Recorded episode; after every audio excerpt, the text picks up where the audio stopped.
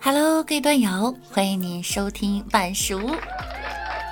那我依然是你们的小六六。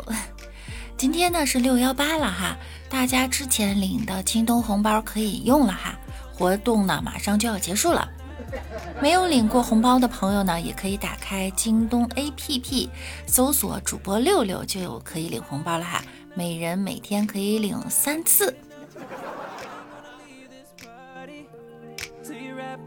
前段时间呀，在网上看中了两件衣服，就一步一步往下点。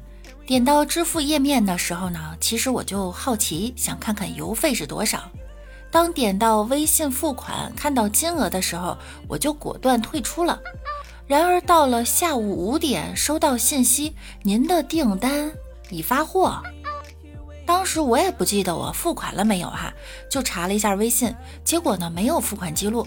后面我就发信息给卖家，他们承认是发错了，说我到时候货到付款就行了，瞬间就懵了。还有这好事吗？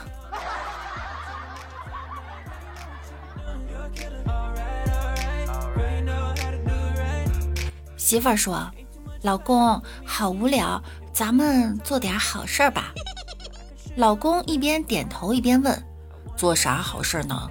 媳妇儿平静地说：“ 咱们多网购点东西，让快递员多赚点钱。”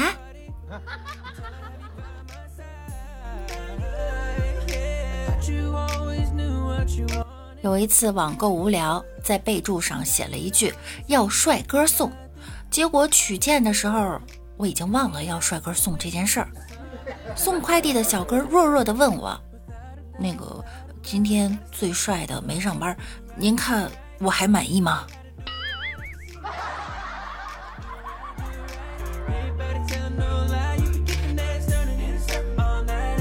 老婆网购搓衣板，看到其中一条评论，贵的不舒服，差评。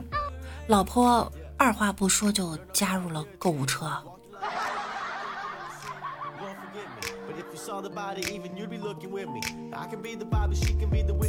老婆喜欢网购。这天晚上回到家，老婆深情地对老公说：“老公，这几年你受累了，白天上班，晚上陪我。今天晚上就给你放假吧，你今天睡客厅吧。”说完，他就拿着一个新到的快递包裹进了房间。这是什么情况啊？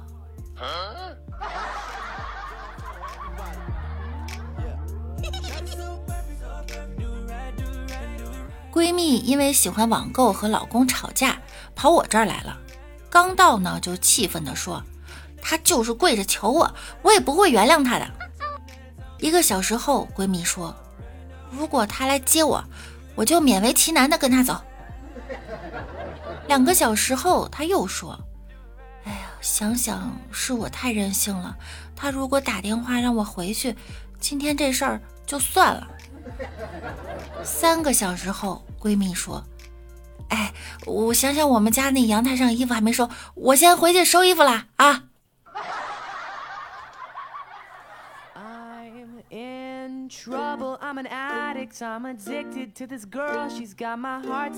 一对结婚四十年的老夫妻在谈话，妻子埋怨说：“你没有以前对我好了，以前你总是挨着我坐。”丈夫答。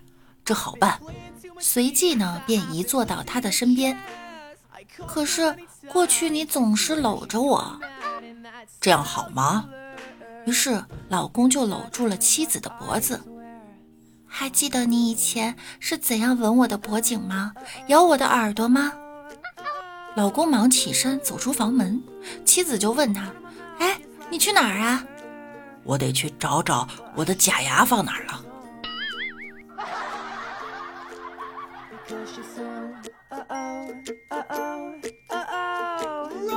老公，你最近总是说梦话，要不要去医院检查一下啊？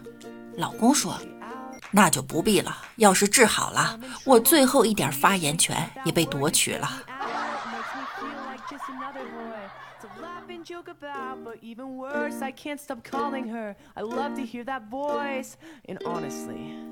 夜晚，一对夫妇躺在床上，丈夫温柔地拍妻子的肩膀，并开始摩擦妻子的手臂。妻子转过身说：“哎，亲爱的，对不起啊，我明天要去看妇科医生，我想保持清洁。”丈夫遭到拒绝，无奈地转过身去准备睡觉了。可过了几分钟，丈夫又转过来，开始温柔地拍妻子的肩膀。这次他凑到妻子耳边，轻轻地问：“哼明天你也要去看牙医吗？”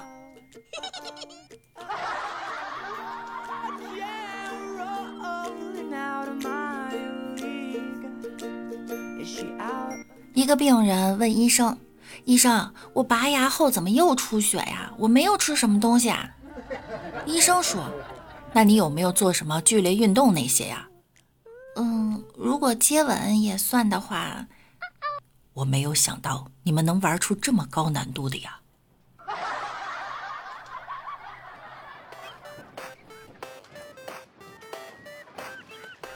一次去补牙，医生一边补牙一边说：“你口水太多了。”我说：“你太帅了，不能怪我。”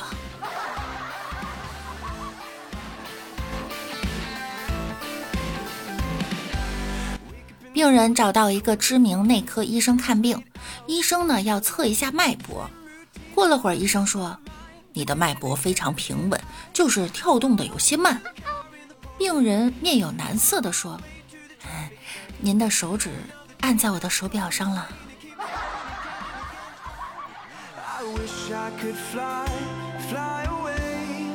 牙疼去看医生，医生啊把每个牙齿都检查了一遍，说。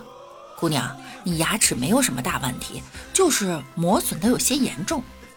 我委屈地说：“哎，人生太艰难了，我一般都是咬咬牙挺过去的。”医生翻了一个大白眼说：“哼，我从业几十年，第一次听到把睡觉磨牙说的这么清新脱俗的。”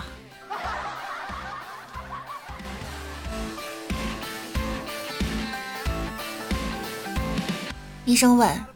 小朋友啊，父母亲现在花很多钱替你矫正牙齿，将来父母亲老了，你愿意为他们花钱镶假牙吗？愿意。你为什么愿意呢？因为我要以牙还牙。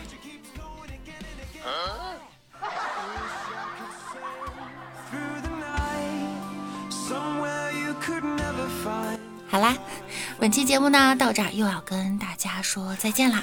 今天又是周五了哈，六六祝大家能够度过一个愉快的周末。